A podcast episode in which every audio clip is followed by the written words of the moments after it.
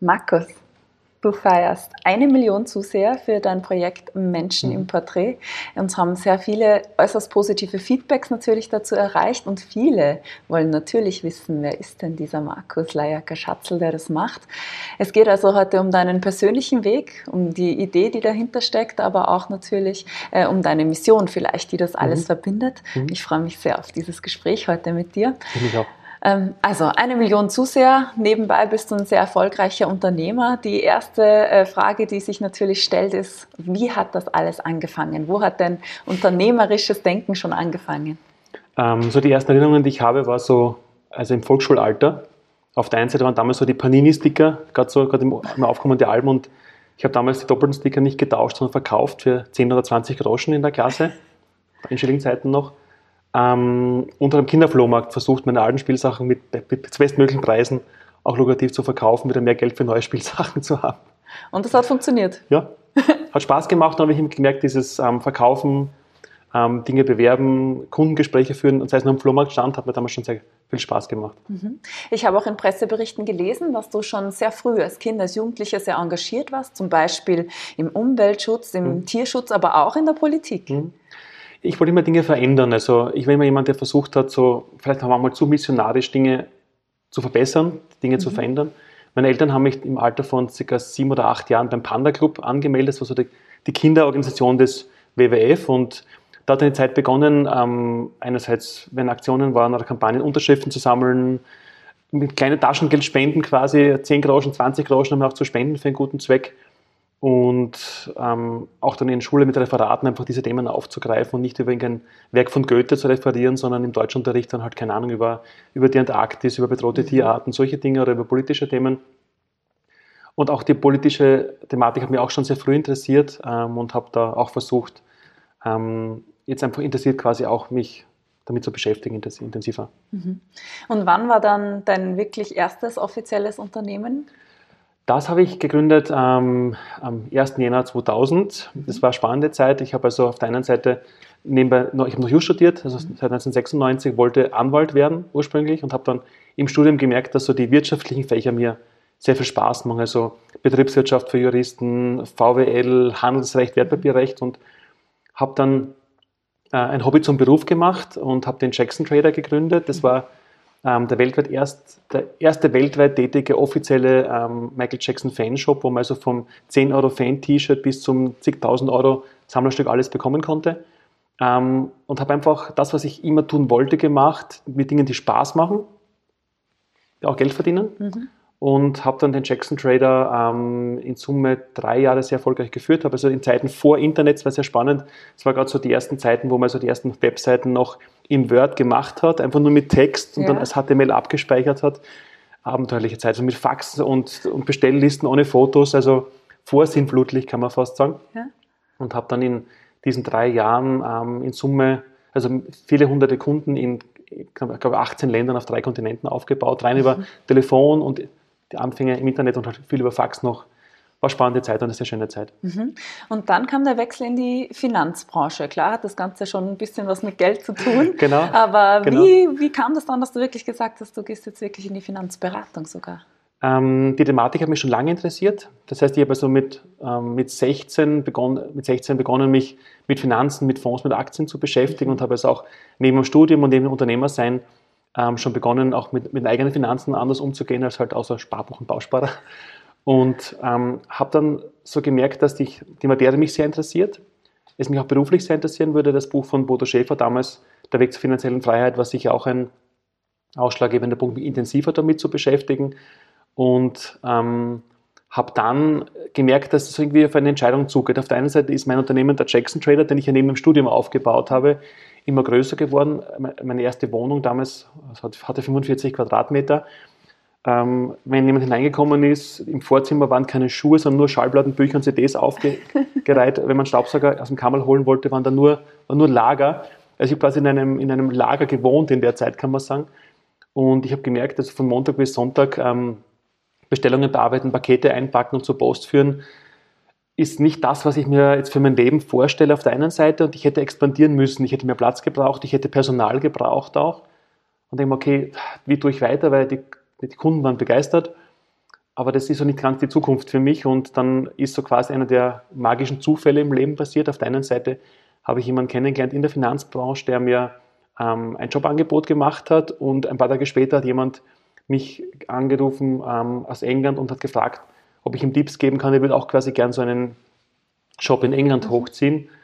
Und denke mir, okay, bevor ich dem jetzt Tipps gebe, wie er einen Job hochzieht und mein Konkurrent will, verkaufe ich ihm mein Unternehmen einfach und gehe wirklich diesen Schritt jetzt, der mir nicht leicht, aber doch leicht zugleich, also lachend aus mhm. ein Bein ins Auge gefallen ist und habe dann innerhalb von, einer, von zwei Wochen den Jackson Trader nach London verkauft, den gibt es heute noch. Mhm.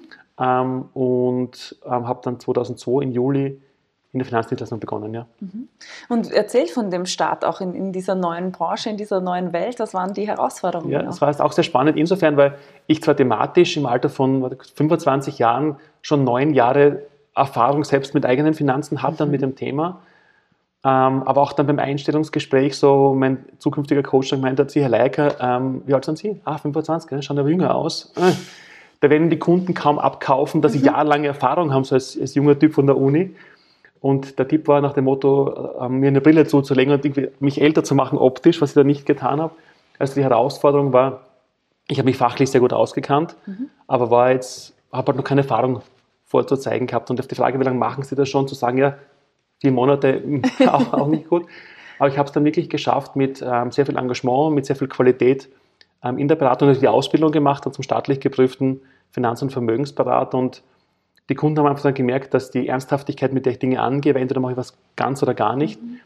habe es dann Gott sei Dank auch sehr schnell geschafft, über positive Weiterempfehlungen mir einen Kundenstock aufzubauen in einer Materie, wo ich im fachlich gut war, theoretisch, also in der Praxis noch keine Erfahrung hatte, jetzt wirklich im Kundengespräch oder im Aufbau eines Unternehmens in dem Bereich. Aber hat dann sehr gut funktioniert und macht mir bis heute sehr viel Spaß. Mhm. Und es hat so gut funktioniert, dass auch die Medien auf dich aufmerksam geworden sind irgendwann oder du sie auf dich aufmerksam gemacht hast. 2006 war dein erster TV-Auftritt, Steiermark 1. Ja, stimmt. Und dann 2009 das Erscheinen deines ersten Buches, Die Tipps der Millionäre. Und da gab es auch mhm. gleich die erste TV-Reportage über dich und mhm. über dein Buch. Wie war das für dich, diese Aufmerksamkeit auch medial? Na, sehr spannend. Auf der einen Seite, ähm, also ich habe mich sehr gefreut, dass auch die Kunden, die mich schon, damals schon seit Jahren, doch schon 2000, seit sieben Jahren mhm. ähm, in der Praxis auch quasi als Berater kennengelernt, auch schätzen gelernt haben, dankenswerterweise einfach sehr positiv begeistert reagiert haben. Und auch dann das mediale Interesse, weil es waren so Kleinigkeiten. Im Steiermark 1 war ein paar Jahre davor, dann war wieder eine Kleinigkeit, dann war mal ein Presseartikel zum Buch und da war so ein gewisses Grundinteresse da, weil einfach in Graz und in der Steiermark medial das Thema eigentlich niemand so noch besetzt hat, mhm. kann man sagen. Mhm. Und die Buchpräsentation war sehr spannend. Es war ähm, eben in Graz und ähm, über 100 Kunden, die da waren, begeistert und eben auch äh, zwei, drei Pressevertreter. Und damit hat dann so langsam so die intensivere Kooperation auch mit, mit den Medien begonnen. Mhm. Ähm, die hast du auch weitergeführt, bis dann 2010 du auch der, dein Pilotprojekt Geldunterricht gestartet hast. Mhm. Wie kamst du denn auf diese Idee überhaupt? Das war auch, wie viele Dinge im Leben sehr spannend sind. Mhm. Ähm, ich saß eines Samstagnachmittags bei meinem besten Freund zum Mittagessen zu Besuch ähm, beim Robert und der Tobias, sein damals acht Jahre alter Sohn, ähm, sagt zu mir so quasi dann irgendwann zwischen mit der Hauptspeise und Nachspeise, du Markus, du bist doch Geldberater. Sag ich, ja. Du, ich habe aber Fragen an dich, Markus, ich möchte Millionär werden. Mhm. Tobias, du bist acht, du willst Millionär werden. Aber einmal überrascht in der Situation, mhm. warum willst du Millionär werden? Ähm, und die Antwort war, ähm, es war einer so der magischen Momente, auch in meinem persönlichen Leben. Du Markus, das ist ganz einfach. Wenn ich reich bin, kann ich mir die neue Playstation kaufen und alle Star Wars DVDs und, und jetzt kommt's, ich kann dann für meine Mama eine Putzfrau bezahlen, weil die hat so viel Arbeit mit uns. Die macht die Wäsche, die macht den Haushalt, die kocht, die macht alles für uns, die putzt. Und die möchte meine Mama dann helfen. Da war man sprachlos, denkt man, wow. Das sind seine Wünsche, seine Ziele, also für sein, seine mhm. Bedürfnisse, aber auch soziale Verantwortung. Hat danach, nach dem Mittagessen, mit seinen Eltern gesagt, du, der, der Tobias hat da, ist neugierig, hat Fragen. Mhm. Darf ich mit ihm arbeiten? Ähm, ja, was, was hast du vor? Man das machen? Haben wir überlegt, was können wir machen? Und habe damals begonnen mit dem Tobias, äh, einmal im Monat mich am Wochenende für eineinhalb Stunden zusammenzusetzen. Habe es für ihn so die Millionärsschule genannt, damit es mhm. irgendwie cool klingt. Habe mhm. begonnen, all das was ich davor in all den Jahren für mich selbst auch für Klient gemacht habe, für einen Achtjährigen herunterzubrechen. Mhm. Habe also kombiniert einerseits so ähm, quasi wie eine kleine, den ersten Geldunterricht kann man sagen, also alles Wichtige rund ums Thema Geld, Bank, wo kommen die Zinsen her, welche Sparformen gibt es, also einfach so die Basics, ähm, Finanz- und Wirtschaftswissen für einen Achtjährigen heruntergebrochen mhm. und kombiniert mit Persönlichkeitsentwicklung. Also wir haben er begonnen, ein Erfolgstagebuch zu schreiben in der Zeit, mhm. ähm, ein Traumalbum anzulegen, seine Wünsche, seine Ziele, aber auch sehr viel sich zu beschäftigen, wenn er wirklich jetzt reich ist und seine Ziele erreicht hat, was kann er Gutes tun, wie kann er anderen helfen. Mhm. Und das hat dann Tobias sehr viel Spaß gemacht und nach circa einem Jahr kam dann der Florian dazu, der ein Jahr jüngere Bruder, wollte auch unbedingt mitmachen, da waren wir schon zu dritt. Und so hat sich die Sache dann entwickelt. Und eines Tages hat dann einmal aus der, einer Volksschule in, der, in, in Andritz mhm. Mich eine Dame angerufen, ob ich vorbeikommen möchte. Ähm, sie haben wegen einer Kooperation, denke okay. Dann wollte sie von mir quasi ein, war der Wunsch war quasi für ein Sommerfest eine Kletterwand zu sponsern für ein paar hundert Euro. Mhm. Ich wusste, okay, unternehmerischer Kletterwandsponsor für die Kinder, also schön, äh, unternehmerisch hat man nicht wirklich was davon. Und haben halt so geplaudert und sie, ja, und haben sie auch Kinder, sage ich, na, ähm, aber habe ich ihm erzählt vom Tobias und von dem Projekt. Mhm. Und sie, boah, Herr Leiker, würden Sie mal zum Weltspartag kommen? Mhm. Ja, gern, dann komme ich zum Weltspartag in die Klasse. Habe also in, dieser, in der damals vierten Klasse ähm, der Volksschule Graz Antritts ähm, diese Dinge, die ich mit Tobias gemacht habe, also Weltspartag, wo kommt das Geld her, die Geschichte mhm. des Geldes. Und die Kinder waren begeistert und denken, okay, hat Spaß gemacht, wünsche ich alles Gute. Und dann sagt der Kleine, sagt auf und sagt, du Markus, kommst du wieder? Sage ich, wenn die Frau Lehrerin einverstanden ist, gerne. Und so war dann quasi der Beginn eines Ganzjahresprojektes. Mhm. Daneben habe ich halt ein Buch geschrieben, weil ich gemerkt habe, dass die Medien darauf aufgesprungen sind, dass plötzlich Anfragen aus ganz Österreich gekommen sind. Habe dann mein Kinderbuch geschrieben, das einmal eins des Geldes, mhm. Reichtum kannst du lernen. Ja, und der Rest ist Geschichte. Das Projekt ist jetzt neun Jahre alt und macht weiterhin sehr viel Spaß. Ich mache das ehrenamtlich und ja. Schulen, Eltern, Lehrer und die Kinder sind wirklich begeistert. Mhm. Was ist dein deklariertes Ziel mit diesem Projekt? Mein Ziel oder meine Mission mit dem Projekt ist einfach ein Thema, das eigentlich seit Jahrzehnten überfällig ist. Mhm. Die Kinder lernen in der Schule alles, aber der Umgang mit Geld nicht. Und gerade in einer Zeit, wo ähm, die mediale Verlockung, die, die Werbung, ganze Marketing auch bei den jungen Menschen schon ansetzt, wo sie heute also mit, mit Handy-Apps und Online-Spielen und irgendwelchen Streaming-Diensten schon sehr schnell auf Knopfdruck viel Geld quasi ausgeben können. Mhm. Einfach den Kindern ab der vierten Klasse Volksschule macht es aus meiner Erfahrung heraus wirklich Sinn, mhm. einfach ähm, einen ganzheitlichen, wertebasierten Umgang mit Geld näher zu bringen, dass die Kinder einfach auch für sich damit dann finanziell mit dem eigenen Taschengeld schon besser umgehen können, mhm. aber auch später auch mit den eigenen Finanzen als Erwachsene und damit einfach unabhängiger sind auch in Zukunft. Mhm. Wie reagieren die Kinder auf diesen Geldunterricht? Was kriegst du da auch von denen für mhm. Feedback? Ähm, sehr, sehr schöne Feedbacks, was mir hier am meisten bedeutet, wenn dann Kinder ähm, nach Monaten oder nach einem Jahr mir noch Briefe schreiben und sagen, du Markus, das war so toll, das hat viel Spaß gemacht, mhm. ähm, mir Zeichnungen schicken, Zeichnungen von mir an der Tafel oder Geldscheine, das sind einfach die Dinge aus dem Unterricht heraus. Warum auch Schulen und ähm, Eltern und Lehrer so positiv reagieren? Weil ich einfach, ich bin von keiner Bank, mhm. ich habe dort keine Werbegeschenke mit, keine Schlüsselanhänger, mhm. keine Sticker mit irgendwelchen Sparkasse oder Raiffeisenbank-Logos drauf. Und mir geht es einfach nur ums Thema. Ja und nicht um irgendwas zu verkaufen, weil ich habe kein Produkt, ich bin ein unabhängiger Berater. Mhm. Und die, die Kinder haben auch dann zu Hause natürlich erzählt, halt war Markus da, wer ist denn das und was ich alles gemacht habe. Mhm. Und das Schöne ist dann, wenn beispielsweise ein Zehnjähriger am Ende der vierten Klasse vom elterlichen Wohnungskredit die Rate ausrechnen kann, was die Eltern oft nicht können, nur ja. Papier, ist das schon, schon sehr, sehr beeindruckend. Und ja. einfach das Gespür, das die Kinder bekommen mit diesem ganzheitlichen Projekt, wo ich wirklich also über ein, über ein Jahr verteilt so acht bis zehnmal in der Klasse bin, mhm. so alle vier Wochen im Schnitt, erreicht man auch nachhaltig, nachhaltig was. Und ich bin dann schon gespannt, ähm, was aus den Kindern später auch privat, finanziell, aber auch unternehmerisch vielleicht wird mit dem, was sie gemeinsam hier erarbeitet haben. Genau, wann dann der erste Millionär tatsächlich vor der Tür steht und, und ja. sagt, ah, Markus, du hast mir geholfen dabei. Das ist so quasi das Ziel, ja. Warum ist dir denn dieses Thema überhaupt so wichtig? Ich habe schon kurz angesprochen, dass die Kinder heute in der Schule vieles lernen, viel Informationen auch vollgestopft werden. Dieses Bulimie lernen, kurz lernen, dann wieder mhm. vergessen. Mhm. Ähm, und dass die Schule natürlich bei allen Kindern, egal ob jetzt Volksschule, aber auch dann später in den weiterbildenden Schulen, sehr auf die Schwächen der Kinder schaut, was sie noch nicht so gut können, wo noch die bösen Fehler versteckt sind und die persönlichen Stärken und Fähigkeiten oft dann quasi nicht wirklich gefördert oder auch entdeckt werden. Aber wenn ich an meine Schulzeit zurückdenke, ich bin zwölf Jahre Schule gegangen bis zur Matura und 80 Prozent der Dinge, die ich gelernt habe, waren wirklich umsonst was mir wirklich fürs Leben was gebracht hat, waren die Dinge aus der Volksschule. Rechnen, Schreiben, Lesen. In der Höhe Mittel, Mittel am AS dann später Englisch und gewisse Dinge auch in, mhm. in Physik, aber der Rest war wirklich umsonst. Mhm. Ähm, das waren vergeudete Zeiten, vergeudete Jahre und die Dinge, die man in der Schule nicht lernt.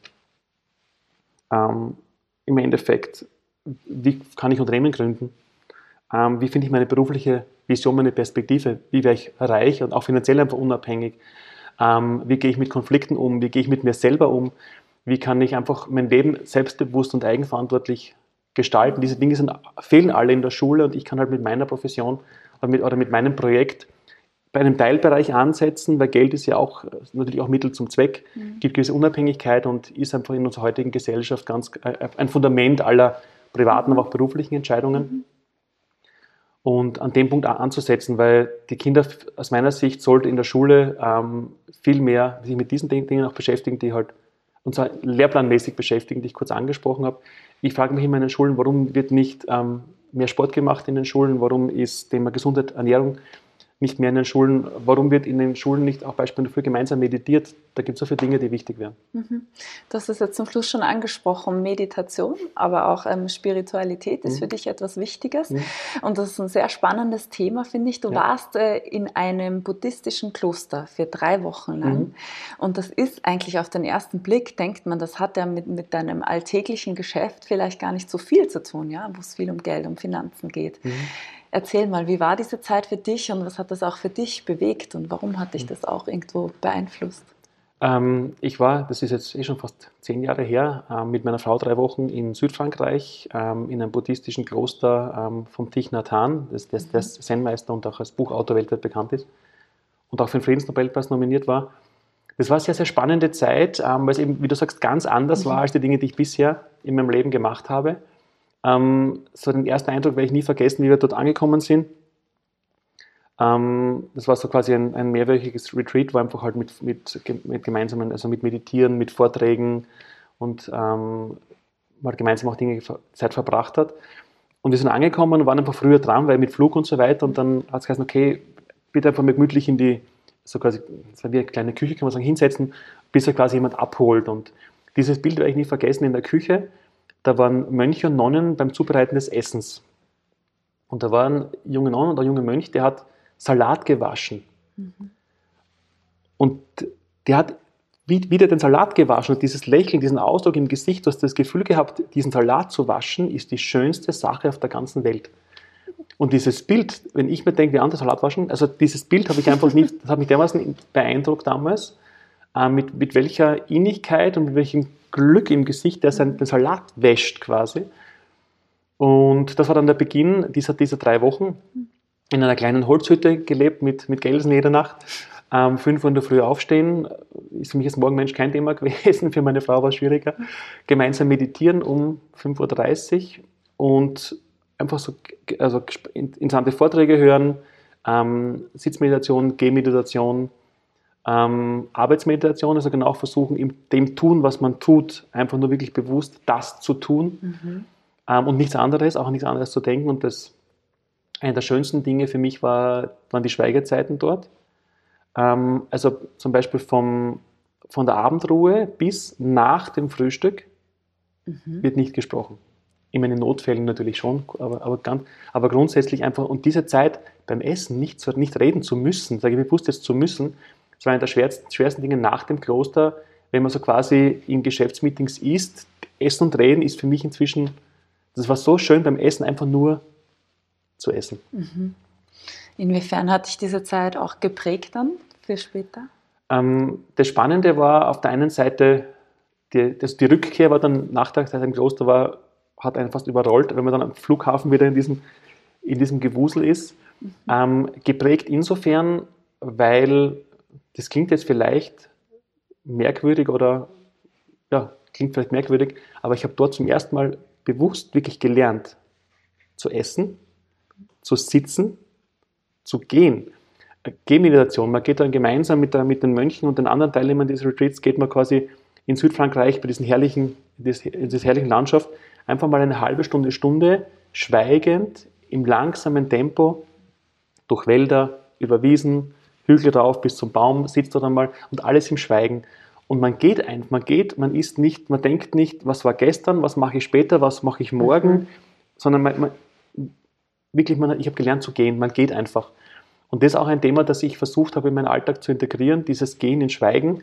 Manchmal, wenn ich quasi vom Büro dann mal vorgehe, den Kunden abholen, und wenn es nur drei, vier Sekunden sind, bewusst langsamen Schrittes, einfach nur zu spüren, wie jeder Schritt am Boden mhm. berührt. Das sind so Kleinigkeiten, mit denen man einfach Achtsamkeit in den Alltag integrieren kann. Und Achtsamkeit aus meiner Sicht ist, das ist auch schon ein bisschen ein Modebegriff geworden, mhm. leider. Mhm. Aber wenn, wenn die Menschheit und, die, und jeder Mensch für sich achtsamer wäre, wäre auf der Welt, hätten viele Probleme, glaube ich, nicht. Mhm. Auch die Jahre danach waren äh, von Erfolg und Wachstum geprägt. Du warst aber noch bei einem großen Finanzdienstleister tätig, mhm. hast aber irgendwo dann gleichzeitig schon ein bisschen dein eigenes Backoffice gründen müssen. Erzähl mir da. Genau. Na, ich habe das Glück, also meine Klienten haben mich stark weiterempfohlen und ich habe gemerkt, durch den immer größer werdenden Klientenkreis war einfach notwendig, mehr Backoffice-Power aufzubauen. Ich konnte nicht alles alleine machen auf Dauer, also vom Telefonieren, Unterlagen erstellen, nachbearbeiten mhm. und Termine machen ging nicht.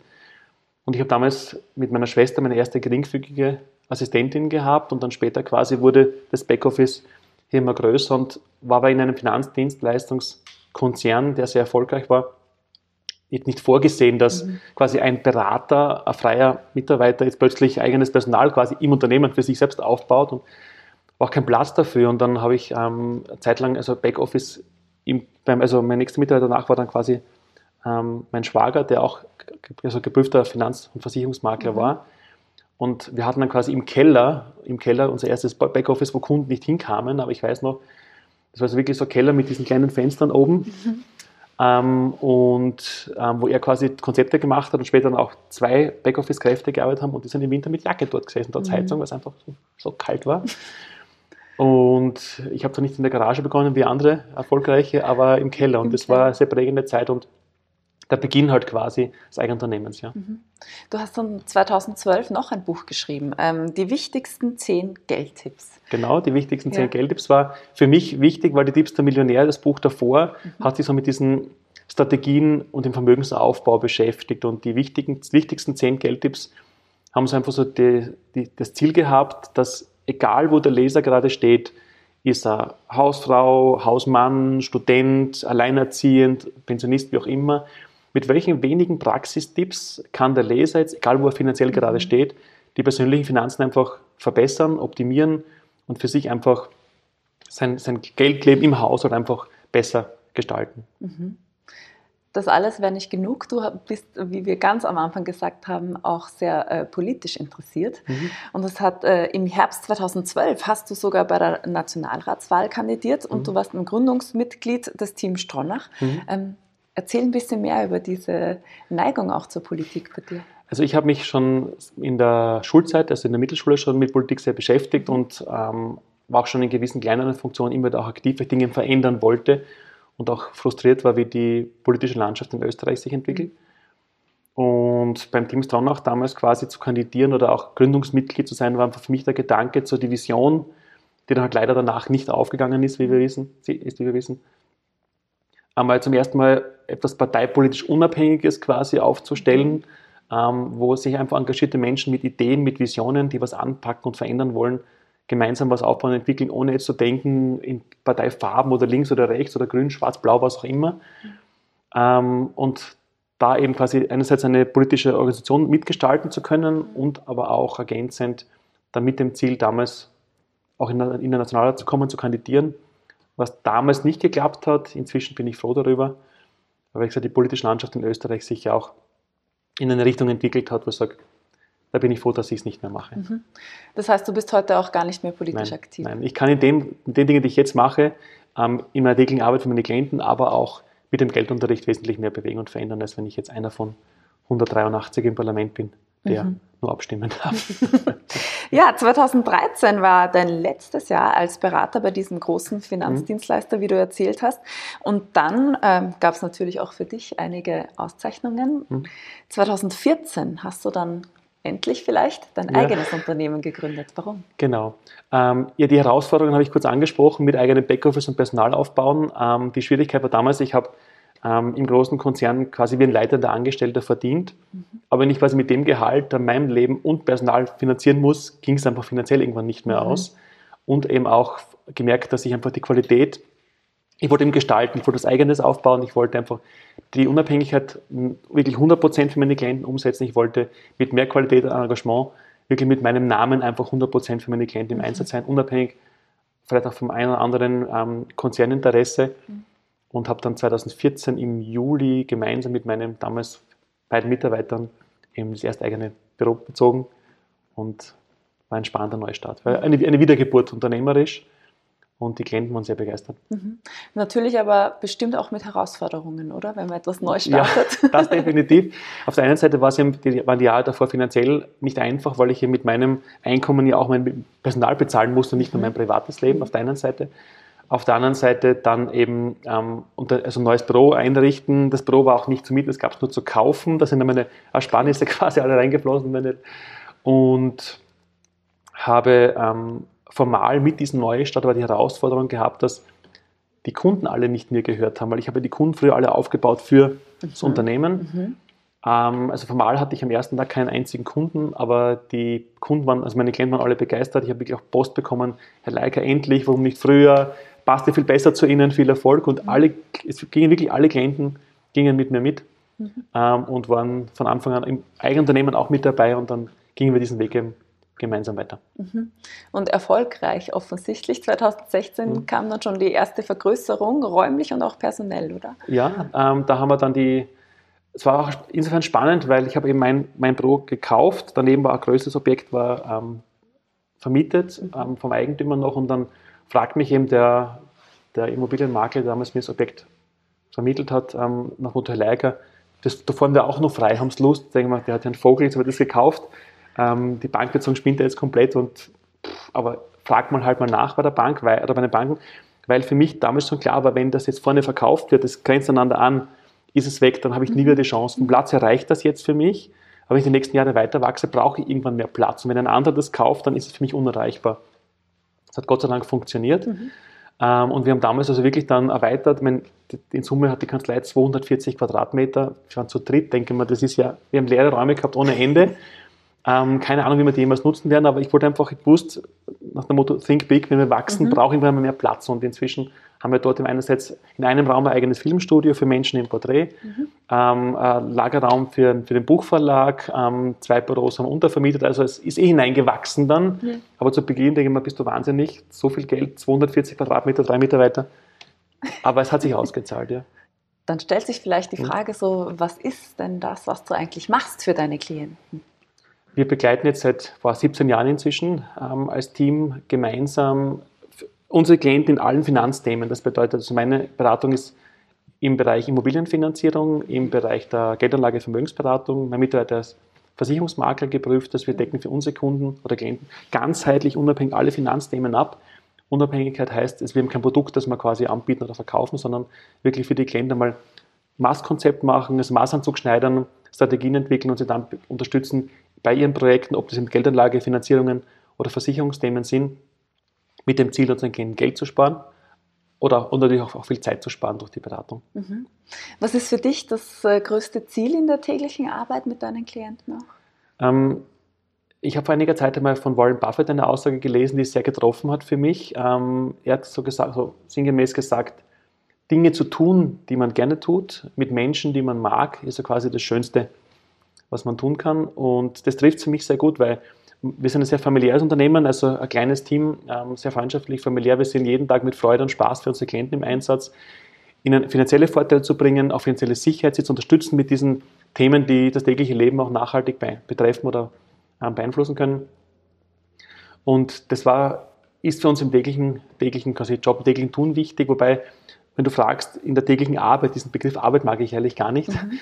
ähm, weil seit dem ersten Unternehmen, dem Jackson Trader damals ähm, im Jahr 2000, war für mich immer eins ganz wichtig, ich will nicht arbeiten, ich will Dinge tun, die ich gerne tue, ich will damit natürlich Geld verdienen und erfolgreich sein, aber ich möchte einfach quasi mich am Sonntag genauso auf Montag freuen können, wie ich mich am, vom Montag auf Dienstag freue, einfach Dinge zu verändern, Dinge zu bewegen, Menschen zu unterstützen oder Dinge, einen Mehrwert quasi zu bringen, aber dabei jetzt nicht das Gefühl zu haben, dass ich jetzt arbeite. Mhm. Im Wort Beruf und Berufung sind verwandt. Viele haben einen Beruf, nur manche haben ihre Berufung gefunden. Ich bin dankbar, dass ich meine gefunden habe. Mhm. Das äußert sich bei dir eben auch oft in deinen Büchern. 2017 gab es dann gleich nochmal zwei Stück. Ja, ja. Was hat dich da äh, umtrieben? Was hast du da geschrieben? Ähm, ich habe gemerkt bei dem, mit dem Buch die wichtigsten zehn Geldtipps, ähm, dass auch Feedback von Unternehmern gekommen ist, die sich in dem Buch nicht für vieles gefunden haben, was sie anspricht, aber in einigen Punkten haben gemerkt, okay, mein Buch ist eher so für Angestellte geschrieben und dann habe ich auch gemerkt, dass ähm, die Zielgruppe, also die, die Leserschaft der Senioren wieder ganz andere Herausforderungen, Themen hat. Ich habe dann quasi die beiden Bücher, die wichtigsten 13 Geldtipps für Senioren, aber auch die wichtigsten 13 Geldtipps für Unternehmer geschrieben. Speziell jetzt auf diese beiden quasi Zielgruppen hin mit konkreten Praxistipps, wie kann also, ob ich Unternehmer bin oder jemand, der 55 plus sich quasi der Pension nähert, mhm. einfach für sich mit seinen Finanzen, mit wenigen Praxistipps, die leicht umsetzbar sind, einfach für sich mit seinem persönlichen Haushaltsbudget, Finanzplan einfach besser umgehen. Mhm. Das Jahr war außerdem noch sehr aufregend für dich. Du hast Arnold Schwarzenegger ja. getroffen. Genau. Warum war das für dich persönlich so ein Meilenstein auch? Es war persönlich sehr, sehr spannend, ähm, weil, wie man sieht, ich bin weder Bodybuilder noch Schauspieler geworden und auch kein Politiker, Gott sei Dank. Ähm, Arnold Schwarzenegger hat einfach mit seinem Lebenswerk ähm, gezeigt, dass die Dinge, die scheinbar unmöglich sind, die nicht funktionieren, doch funktionieren können.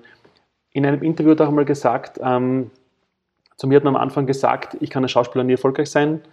Ich bin zu groß, ich bin zu muskulös, mein Akzent, also nach dem Motto, und, und Schwarzenegger, der Name, das kann ja, nicht, kann ja nie funktionieren, mach was Gescheites, Arnold, nach dem Motto, hat so mancher Produzent zu ihm gesagt. Und die Geschichte hat gezeigt, dass er es doch geschafft hat, dass er einfach quasi seine Schwächen in Stärken verwandelt hat. Gerade sein Akzent ist quasi, mhm. gerade sein Körperbau.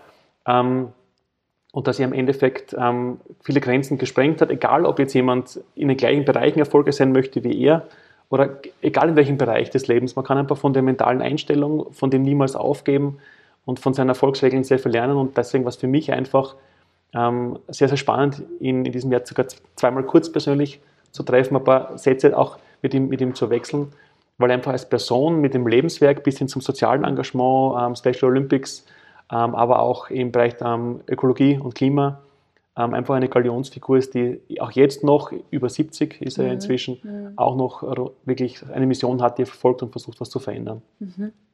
Du hast kurz darauf dein 15-Jahr-Jubiläum gefeiert. Ja, ja. Da waren hunderte Mandanten, deine Geschäftspartner waren dabei. Ähm, was hat dir das auch bedeutet, ja, dieses Jubiläum mit diesen Menschen zu feiern? Es war äh, ein sehr besonderer Tag. Ähm, einerseits, es war drei Jahre nach meinem Neustart mit eigenem Unternehmen. Es war 15 Jahre Finanzdienstleistung, war drei Jahre mit dem eigenen Unternehmen. Und ähm, mit der Schritt war in die, ins eigene Unternehmen war natürlich schon klar, okay, ich mache das, das ist die richtige Entscheidung, der richtige Weg für mich. Mhm. Aber es war halt, es gab doch halt Herausforderungen auch, die zu meistern waren, eben am Anfang finanziell, ein Büro einrichten, mit all den Dingen, die ich schon erzählt habe vorher. Und dort dann quasi zu stehen und ähm, gemeinsam mit den Menschen zu feiern, die immer an mich geglaubt haben, die zufrieden sind mit meiner Arbeit, die wir gemeinsam als Team auch unterstützt haben ähm, auch mit Geschäftspartnern, auch mit, mit lieben Freunden. Das war einfach so einer der persönlichen, ähm, der, einer der, der, wichtigsten Tage in meinem Leben. Mhm. Über Herausforderungen haben wir schon gesprochen. Mhm. Gab es aber wirklich auch mal ein Scheitern, eine richtige Niederlage für dich? Ähm, wirkliche Scheitern gab es Gott sei Dank nie. Mhm. Ähm, Herausforderungen, die ich schon kurz erwähnt habe, gab es viele, vor allem der Neustart mit dem eigenen Unternehmen, wo halt einfach organisatorisch aufbauen, Büro einrichten, auch die finanziellen Dinge. Es war eine sehr spannende Zeit, wo halt auch privat dann vieles ähm, zurückstecken musste, um mhm. diesen Neustart auch zu schaffen. Ich habe gewusst, es funktioniert, aber habe ich immer alles fokussieren darauf. Das war, glaube ich, die, die forderndste und die herausforderndste Zeit ähm, im unternehmerischen Aufbau. Mhm. Aber es hat Gott sei Dank alles sehr, sehr gut funktioniert, auch dank meines guten Teams, meiner Mitarbeiter mhm. und den Klienten. Du hast 15 Jahre dann hinter dir gehabt, aber was motiviert dich oder was inspiriert dich immer noch, trotzdem für deine Klienten, für deine Geschäftspartner auch jeden Tag so viel Einsatz zu zeigen? Das, was die tägliche Motivation ausmacht, auch zu sehen, was wir Positives bewirken können. Also ob man jetzt einer jungen Familie hilft, dass sie günstig zum sicheren Immobilienkredit kommen für die Familie, ob man Menschen, die ähm, viel Geld haben, einfach für sich auch eine planbare Sicherheit mit ihrem Vermögensaufbau für die nächste Generation vielleicht schaffen wollen. Also einfach in diesen Bereichen. Geld an sich ähm, ist ja relativ, aber das sind Themen, Themenbereiche, die im täglichen Leben einfach ganz, ganz wichtig sind, wo es um familiäre Sicherheit geht, um persönliche Lebensplanung geht. Und einfach in diesen Themenbereichen wirklich mit, mit aller Kraft und Erfahrung unsere Klienten von jung bis alt, ob Familie mit Kindern oder auch Senioren zu unterstützen, unabhängiger zu sein, finanziell sich abgesichert auch zu sein und ihr Leben so zu gestalten, wie sie es wollen das ist im Endeffekt so der tägliche Antrieb, mhm. den wir im Team jeden Tag haben. Mhm. Du hast schon gesagt, ja, Geld ist so das Mittel zum Zweck. Ähm, mhm. man hat schon das Gefühl, dass es einen sehr hohen Stellenwert hat in unserer mhm. Gesellschaft. Wie viel Macht hat Geld deiner Meinung nach in unserer Gesellschaft? Ich persönlich finde, ähm, also Geld an sich ist überhaupt nicht wichtig. Was mache ich mit dem Geld? Das ist im Endeffekt wichtig. Und ähm, auf der einen Seite finde ich, auf der einen Seite finde ich, Geld ist, ist eine Art von Energie. Ich kann mit dem Geld ähm, Kinderkrankenhäuser bauen oder Atomkraftwerke. Ähm, für mich ist aber auch Geld so die letzte Form der wirklichen direkten Demokratie. Ich kann mit, ähm, mit jeder Kaufentscheidung, ob ein Produkt, eine Dienstleistung, mit jeder Kaufentscheidung bestimme ich, was möchte ich in dieser Welt haben. Unsere Politiker wähle ich alle vier oder fünf Jahre. Mhm. Aber ob ich jetzt ähm, beim Biller eine, ein Knoblauch aus China kaufe oder am Bauernmarkt eine biologische aus der Steiermark, ist auch eine Wahl. Ich habe eine Wahl getroffen, eine demokratische und unterstütze, was ich möchte. Und das ist bei jedem, bei der Form des Konsums, bei der Mobilität, ähm, kaufe ich Fairtrade, kaufe ich Bio, kaufe ich regional, gestalte ich die Welt auch ein bisschen mit und deswegen sage ich, ist Geld an sich für mich die letzte Form der Demokratie, weil ich mit jedem Euro, den ich ausgebe, eine Wahl treffe, eine Entscheidung treffe, was ich in der Welt unterstützen und fördern möchte. Mhm. Wenn wir jetzt zu dem kommen, was wir heute machen, mhm. Menschen im Porträt, das war mhm. natürlich auch eine Vision vielleicht von dir, ein, ja. ein Herzensprojekt, sagst du immer. Ähm, wann und wie kam es denn zu dieser Idee? Ich habe in meiner Tätigkeit das Privileg, dass ich jedes Jahr mit 100 oder 1000 Menschen Gespräche führe. Natürlich auch über Finanz- und Geldthemen, aber zwischendurch auch sehr viele sehr persönliche Geschichten auch dann gehört habe. Und das, das Spannende für mich war einfach ähm, Geschichten von Menschen, die jetzt in der Öffentlichkeit stehen, die man kennt, aber auch Klienten, die, ich, jetzt nicht in der Öffentlichkeit stehen, aber die auch eine sehr persönliche, oft außergewöhnliche Lebensgeschichte hinter sich haben, Dinge gemeistert, Herausforderungen auch gemeistert haben und ich dann gemerkt habe, wow, da lerne ich auch, lerne ich ab und zu auch sehr viel für mein Leben aus diesen Geschichten, aus diesen Erfolgen, diesen Niederlagen, dem Scheitern, dem Wiederaufstehen und denke mir, wow, ähm, es wäre spannend, das ist nicht nur, dass ich davon lernen darf, sondern irgendwie auch vielleicht Gespräche, Interviews zu führen und so ist dann langsam die Idee entstanden zum Menschen im Porträt. Ja, und dann ging es los. Genauso mit Geldunterricht früher, dann jetzt mit Menschen im Porträt. Mhm. Ja, Interviews gibt es viele, machen mhm. viele. Ähm, mhm. Was ist für dich das Besondere an Menschen im Porträt? Das Besondere an Menschen im Porträt ist für mich, dass es jetzt nicht darum geht, nicht um den Erfolg an sich oder dass jemand erzählt, juhu, jetzt bin Millionär oder ich habe jetzt einen Bestseller geschrieben oder ich habe einen Oscar bekommen, sondern viel wichtiger ist, diese Erfolge sind die Menschen dahinter, die das geschafft haben. Mhm. Ähm, welchen Weg haben die hinter sich? Welche Herausforderungen, welche Niederlagen? Welche Scheitern vielleicht auch gemeistert. Viele Unternehmer waren zwischendurch manche einmal, manche mehrfach pleite oder in Konkurs, mhm. haben es wieder geschafft, andere haben tödliche Krankheiten und schwere Krankheiten überwunden, Schicksalsschläge auch gemeistert. Und das ist im Endeffekt spannend. Also nicht die Erfolge, dass wir oft so in den, in den Medien auch sehen und bewundern, sondern der Weg dorthin, wie sie es geschafft haben und wie kann ich oder wie kann der, der, der Zuschauer quasi des Interviews einfach für sein Leben was mitnehmen, sich inspirieren lassen, davon was lernen, um einfach dann auch seine Projekte, sein Leben wieder spurfreier und selbstbestimmter angehen zu können. Mhm. In den Interviews, die du bisher geführt hast, gibt es sowas wie einen gemeinsamen Nenner? Ja, es ist spannend, es gibt einen gemeinsamen Nenner. Ähm, so die Aussage, die fast bei jedem vorkommen ist, hör auf dein Herz, mach Dinge, die dir Freude machen, dann bleib dran, bleib wirklich dran, bleib wirklich dran. Ähm, und vor allem dann finde deine persönliche Lebensmission, also dieses der Begriff Work-Life-Balance kam auch öfter vor, wo so quasi die Aussage war, also so sinngemäß die Aussagen waren, Work-Life-Balance also Work ist, ist schwachsinnig, mehr oder weniger, weil wenn du immer trennst zwischen dem Arbeiten, dem Arbeiten, dem schweren, bedrückenden mhm. Arbeiten und dann mhm. endlich Freizeit, dann kannst du nie wirklich erfolgreich, aber auch nie wirklich glücklich sein, weil dein Leben immer so separiert ist in die böse, dunkle Zeit des Arbeitens und die helle, schöne, glückliche Zeit der mhm. Freizeit und Urlaubs. Und quasi da einfach die Mission zu finden, die dich antreibt, für die du bereit bist, alles zu geben und die dich erfüllt von Montag bis Sonntag, 24 Stunden, sieben Tage die Woche und das ganze Jahr hindurch. Mhm. Gibt es eine historische Persönlichkeit, die du gerne interviewt hättest? Ähm, ja, würde er noch leben, ähm, wäre Charlie Chaplin hier definitiv mhm. an erster Stelle. Viele kennen ihn nur aus den tortenschmeißenden ähm, Stummfilmen, Klamauk, äh, Komödianten von, von früher. Ähm, manche haben seine späteren Werke gesehen, Modern Times oder Der große Diktator. Also das Spannende an Charlie Chaplin ist, der hat ja aus bitterster Armut heraus im Endeffekt ähm, seinen Weg herausgefunden. Ich habe einmal in, gelesen in einem Interview, wo er gesagt hat, ähm, also wir, sprich seine Mutter, er und sein Bruder, hatten gemeinsam ein Paar Schuhe und sie mussten sich überlegen, wer geht außer Haus und holt jetzt irgendwie ein Brot oder was, weil sie konnten nicht mit ein Paar Schuhe nicht in London, in London damals in der kalten Zeit.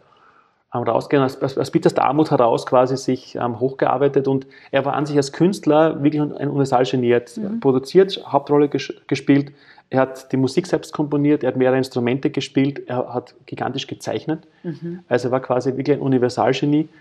Ähm, und auch dieser Werdegang, der hat von Beginn weg über die Erfolge, bis dann quasi die Amerikaner ihn rausgeschmissen haben aus Amerika wegen Verdacht des bösen Kommunismus, mhm. bis halt dann quasi zu seinem sein Meisterwerk im späteren Alter ist einfach eine gigantische Geschichte, die sehr, sehr spannend ist. Und deswegen hätte ich ihn auch gerne interviewt, aber er ist nicht mehr da. Dafür gibt es noch Menschen, die du vielleicht noch ja. interviewen möchtest. Wer ja. ist denn da so jemand, der unbedingt mal vor die Kamera muss?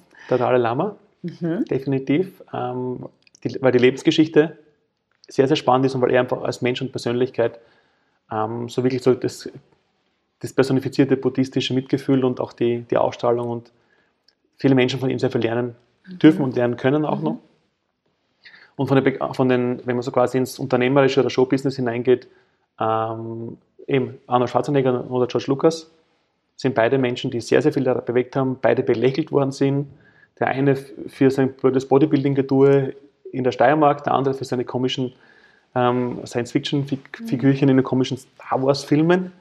Nach dem Motto, kein Mensch braucht so einen Schwachsinn. Und sie, also die beiden haben auch mit, gegen sehr viele Widerstände auf ihr Herz gehört ähm, und sind heute auch Inspiration für ganze Generationen, haben auch die Gesellschaft sehr mitgeprägt mit ihrem Tun. Und deswegen werden die beiden quasi auch auf meiner Wunschliste und schauen wir, was kommt. Mhm.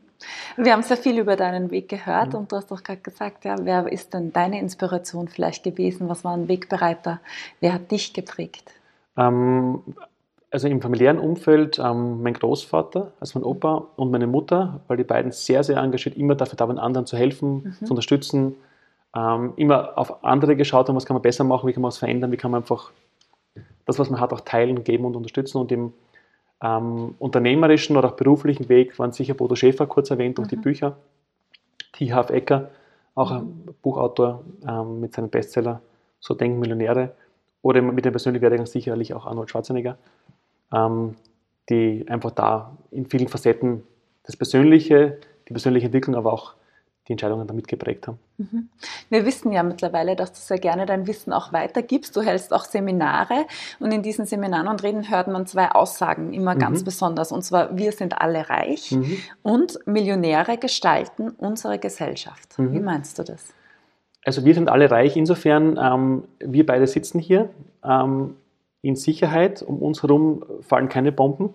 Wir haben beide hoffentlich gut gefrühstückt ähm, wir sind gesund, schmerzfrei, ähm, wir haben arme Beine zum Gehen, wir können sehen. Wir werden danach uns dann beim Mittagessen auch wieder, also auch bis, bis wir haben alle Grundbedürfnisse gedeckt. Mhm. Ähm, wir, haben, wir haben Dach über dem Kopf, wir haben fließendes Wasser. Also wir leben alle in einem, in, in, in, in Mitteleuropa in einem Reichtum, in einem Wohlstand, der außergewöhnlich ist und die, egal welche Herausforderungen man hat, und viele Menschen haben natürlich sicherlich auch Herausforderungen mhm. zu meistern, aber auf einem sehr, sehr hohen Niveau. Also früher, vor Jahrhunderten, hatten nicht einmal die Könige und Kaiser fließendes warmes Wasser. Und heute ist es für uns so ganz normal. Also wir sind alle reich, uns geht es allen sehr, sehr gut. Ähm, und weil du gemeint hast, äh, Millionäre gestalten die Gesellschaft. Mhm. Ähm, jeder von uns kann die Gesellschaft gestalten, egal wo er steht, egal wie viel Geld, weil eben beispielsweise jetzt, wenn es um Thema Geld geht, jeder Euro ist eine Entscheidung, etwas zu verändern oder quasi eine Wahl, eine und sei es nur im Konsum. Ähm, aber natürlich, wenn ich jetzt ähm, mehr Möglichkeiten habe finanziell, ähm, wenn ich jetzt im Monat 1000 Euro verdiene oder ob ich jetzt übertrieben eine Million am Konto habe, natürlich kann ich in unserer Welt, und das können wir jetzt beurteilen, ob das gut oder schlecht ist, aber ich kann mit mehr Möglichkeiten einfach mehr verändern. Mhm. Ähm, wenn die Menschen, die viel Geld haben, können Universitäten sponsern, unterstützen, die viel Geld haben, können ähm, Immobilienprojekte entwickeln, können Wohnraum schaffen, können spenden, also ein Großteil des Steuer- und Spendenvolumens kommt ja auch ähm, von Menschen, die Gott sei Dank es sich auch leisten können, das zu tun. Ähm, die Menschen, die wirklich engagiert sind, die quasi sich was an, an einen Atomreaktorketten oder irgendwo in Afrika wirklich vor Ort helfen. Also das ist noch wirklich unter, unter, ein, unter schwierigsten Bedingungen, auch unter, unter mhm. Einsatz der eigenen Gesundheit oder auch Risiken eingehen. Auch die brauchen oft ja wieder finanzielle Mittel, ähm, um das auch tun zu können. Und ich habe damals so auf dem Weg zur Matura mich auch gefragt, wohin geht es beruflich?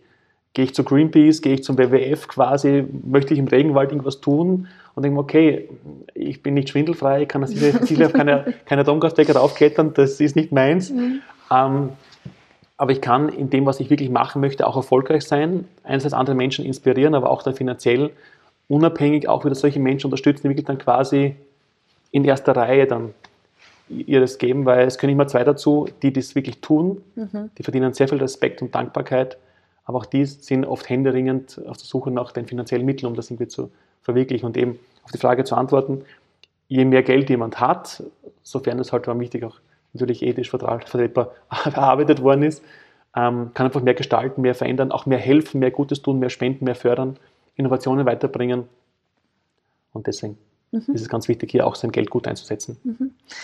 Was sind denn jetzt äh, deine Tipps an junge Menschen, die natürlich glücklich sein wollen, aber auch erfolgreich sein wollen? Oder muss es überhaupt ein Auch sein? Ja? Was sind deine Tipps für diese Menschen?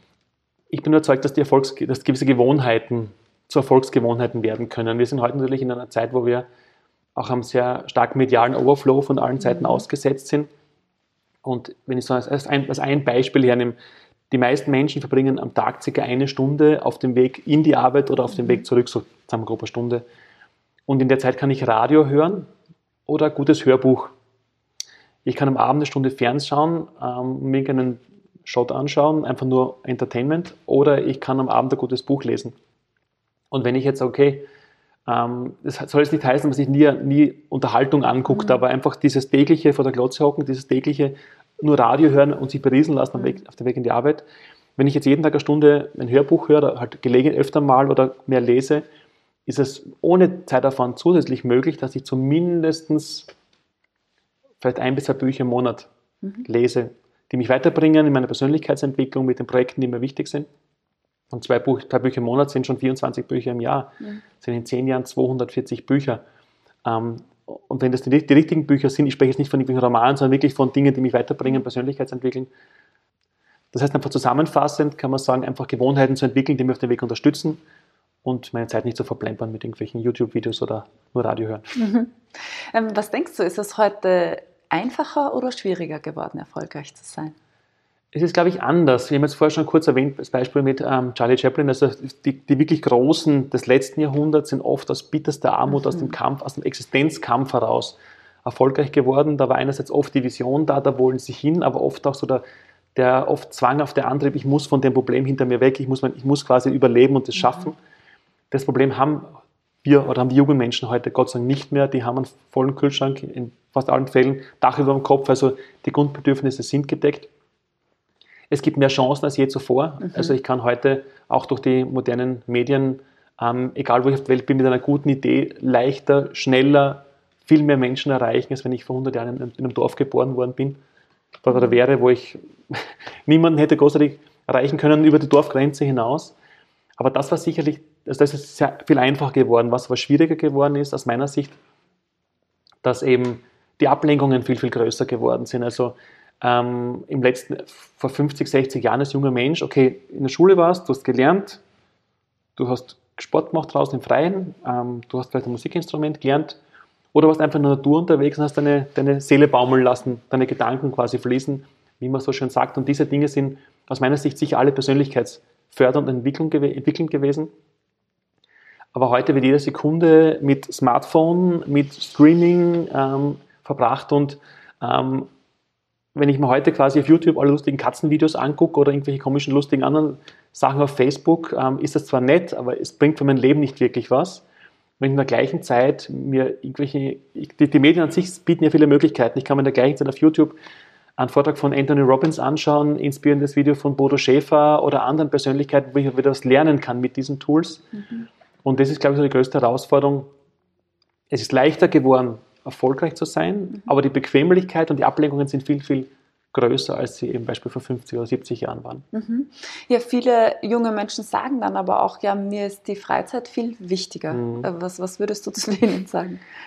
Wenn jemand sagt, die, das habe ich auch schon oft gehört, also eben mit der Work-Life-Balance und mir, mir, ist das Geldverdienen nicht so wichtig, mir ist die, die Freizeit quasi wichtiger, da ist aus meiner Sicht, das ist eine große Gefahr. Einerseits eine große Gefahr ist für den jungen Menschen, der das sagt, weil er wieder ganz strikt trennt zwischen mhm. Freizeit und mhm. Arbeit. Mhm. Das heißt, er ist sicherlich in der Arbeit nicht so glücklich wie in der Freizeit. Auf der anderen Seite ist es für die für die Arbeitgeber, für den Unternehmer quasi Katastrophe, jetzt junge Mitarbeiter zu haben, die eigentlich nur abarbeiten und dann mhm. sagen, ah, endlich Urlaub, endlich Wochenende. Also ist auch für die Gesellschaft, finde ich, eine ganz, ganz schwierige Situation. Und da ist aus meiner Sicht so der wichtig, die wichtigste Botschaft für Menschen aber jeden Alters, auch junge wie, wie ältere, finde etwas, was dir Spaß macht, wo du sagst, ich gehe genauso gerne ins Büro wie in den Urlaub. So komisch das klingen mag. Wir hatten einen erfolgreichen jungen Unternehmer ähm, bei uns im Interview bei Menschen im Porträt und der, der hat zu mir gesagt, ähm, nach dem Motto, du Markus, ich arbeite ja auch nicht. Ich habe mir was gesucht, was mir genauso, also die Aussage war wirklich ungefähr die, wenn du einen Job hast oder eine, eine Arbeit hast, wo das im Büro gleich viel Spaß macht wie zu Hause beim Playstation-Spielen, dann hast du gewonnen. Mhm. Weil dann ist alles dein Leben, alles dein Weg, alles deine Mission, den ganzen Tag, die ganze Woche, das ganze Jahr. Du trennst Beruf und Freizeit nicht und bist aber glücklich dabei. Mhm. Und das ist wichtig. Und diese Trennung zwischen Beruf, zwischen endlich Freizeit und Arbeiten, mhm. ähm, das ist ganz, ganz schädlich für die Gesellschaft. Mhm. Du hast schon gesagt, ja, du bist glücklich dabei. Jeder definiert das vielleicht mhm. ein bisschen anders. Mhm. Wie definierst du für dich Glück? Ich definiere Glück für mich als ähm, Zeitverbringen mit den Menschen, die mir wichtig sind, die Menschen, die ich liebe, Dinge zu tun, die mir Freude machen, Dinge zu entwickeln, ähm, die, die mir Freude machen, eben nicht zu arbeiten, ähm, sondern einfach natürlich Geld zu verdienen, aber Dinge zu tun, die ich als Berufung sehe, nicht als Beruf. Ähm, es gibt den schönen Satz ähm, also auch von Buddha, der, dem das Zitat zugeordnet wird, ähm, es gibt keinen Weg zum Glück, glücklich sein ist der Weg. Weil genau das ist im Endeffekt so dass Ähm, wenn ich jetzt immer auf ein, auf ein Ziel hinarbeite und erreicht habe und mich vorher nur verbissen, verkrampft habe, bin ich zwar vielleicht dann kurz fünf Minuten happy, juhu, ich habe es geschafft, aber davor bin ich nicht wirklich mhm. glücklich. Und dieses, dieses Leben haben wir nur einmal, es gilt das Beste daraus zu machen. Und wenn ich das Idealbild halt zumindest möglichst viel Zeit glücklich bin, dann habe ich gewonnen. Ähm, und was wir auch nicht vergessen dürfen, diese Momente, diese Glücks-, diese Magic Moments quasi, mhm sind ja auch nur auf Zeit. Du, hast vorher von meiner 15-Jahr-Feier gesprochen. Als ich auf der Bühne stand ähm, und quasi die, die, die, ganzen Klienten, Mitarbeiter, Freunde, Familie, alle haben mit dir gefeiert, haben applaudiert. Das war so einer der innerlich emotionalsten, schönsten Momente für mich auch in meinem Leben. Und wurde auch gefilmt an diesem Abend. Ähm, und da habe ich immer, immer kurz gedacht, okay, ich freue mich schon danach, dieses Video anzuschauen. Und im gleichen Augenblick ist mir eines bewusst geworden hier und jetzt ist dieser Moment, der mich im Herzen so berührt. Wenn ich eine Woche später einen Film anschaue, denke ich mir, wow, das war super. Wenn ich mir dann vielleicht mit 90 äh, ähm, mit den Enkelkindern oder Urenkeln das Video anschaue, denke ich mir, wow, das war damals schon super. Die Enkelkinder werden irgendwann später sagen, ja, das war früher der Uropa. Ähm, und die Urenkel werden sagen, oder Urenkel sagen, wer war denn der Typ, kenne ich nicht. Klick und löschen das Video. Hm. Das heißt, das, was in dem Augenblick mir alles bedeutet, ist für mich eine gewisse Zeit wertvoll. Mhm. In 100 Jahren interessiert es kein Schwein mehr. Mhm. Hart gesagt jetzt. Und einfach das zu wissen, dass diese Dinge alle vergänglich sind, das sind die Momente, deswegen ist auch der Weg so wichtig, weil nur für die, diese Momente lebst, vergeudest du die anderen 99 Prozent deines Lebens. Und wenn du am Ende deines Lebens sagen kannst, das Leben so gelebt, wie ich wollte, dann hast du gewonnen. Weil dieses eine Leben haben wir nur einmal. Ja, Du machst auf jeden Fall, glaube ich, mehr draus als ähm, der Großteil der Menschen. Das ist das sehr inspirierend. Ähm, wenn wir jetzt versuchen, zum Ende des Interviews das ein mhm. bisschen zusammenzufassen, mhm. nämlich in deine Mission, ja, mhm. also Finanzcoach, du bist Buchautor, du bist Geldlehrer, du engagierst dich sehr viel, ja. Menschen im Porträt jetzt noch dazu. Was ist die Mission, die all das miteinander ein bisschen verbindet für dich? Ich habe schon vorher kurz erwähnt, dass wir heute in einer sehr reichen Zeit leben, mit Herausforderungen, aber im, im, im Wohlstand. Und die Mission, die quasi bei mir all das verbindet, ist einerseits in der Finanzdienstleistung eben unsere Klienten unterstützen in all diesen Finanzthemen, dass sie für sich einfach abgesicherter, finanziell freier, unabhängiger leben können und für die Dinge mehr Zeit haben, die wirklich wichtig sind im Leben. Familie, Berufung, Lebensmission finden, Spiritualität, Hobby, Sport, was auch immer ähm, im, im, Geldunterricht auch, auch die, die, gleiche Mission im Endeffekt, die Kinder zu unterstützen, dass sie später als junge Erwachsene unabhängiger, finanziell freier sind, dass sie ihren Weg finden, ihre Mission finden, die sie glücklich macht, ähm, die sie eben erfüllt, ihre Berufung zu finden, weil nur Menschen, die das lieben, was sie tun und mit Freude tun, auch geben und unterstützen können, einen Beitrag leisten können zur Gesellschaft. Ähm, auch, auch mit Menschen im Porträt auch mit, mit meinen Büchern oder Seminaren. Wieder das gleiche Ziel, kann man sagen, immer einfach andere zu unterstützen, ihren Weg zu finden, ihre Mission zu finden und ihr Leben so zu leben, wie sie es leben wollen, dass sie immer später zurückblicken können und sagen, okay, das war ein gut verbrachtes Leben, wo ich auch was bewegen konnte, bewirken konnte, anderen helfen konnte und auch einen Beitrag leisten konnte zur Gesellschaft. Zu guter Letzt, mhm. du hast schon gesagt, ja, wenn in 100 Jahren mal mhm. jemand fragt, wer war dieser Markus Leierker-Schatzel, ja, was hat ihn ausgezeichnet, was hat er bewegt, mhm. was wäre für dich die optimale Antwort? Er war ein Suchender, ein Lernender, ähm, jemand, der versucht hat, sich ständig zu verbessern, verbessern sein Tun, aber auch sein Sein. Ähm, jemand, der in allem, was er getan hat, versucht hat, andere Menschen zu unterstützen, ihren Weg, zu, ihre Berufung zu finden, ähm, ihre Lebensmission zu finden. Jemand, der selbst seine Berufung gefunden hat und aus dem heraus mit seinem Tun andere Menschen dabei unterstützen kann, ihre Mission zu finden, ähm, dass sie auch ein freies, ein glückliches und selbstbestimmtes Leben leben können und damit auch einen positiven Beitrag für die Gesellschaft leisten können. Das hast du sehr schön gesagt. Ja, dann kann ich nur an dieser Stelle sagen, vielen, vielen herzlichen Dank für dieses unglaublich spannende Gespräch Danke und dir. diese wunderschöne Mission, die du auch hast in deinem Leben. Ich wünsche dir auf jeden Fall viel Erfolg und viel Freude dabei, dass du sie weiterführst. Danke dir. Danke.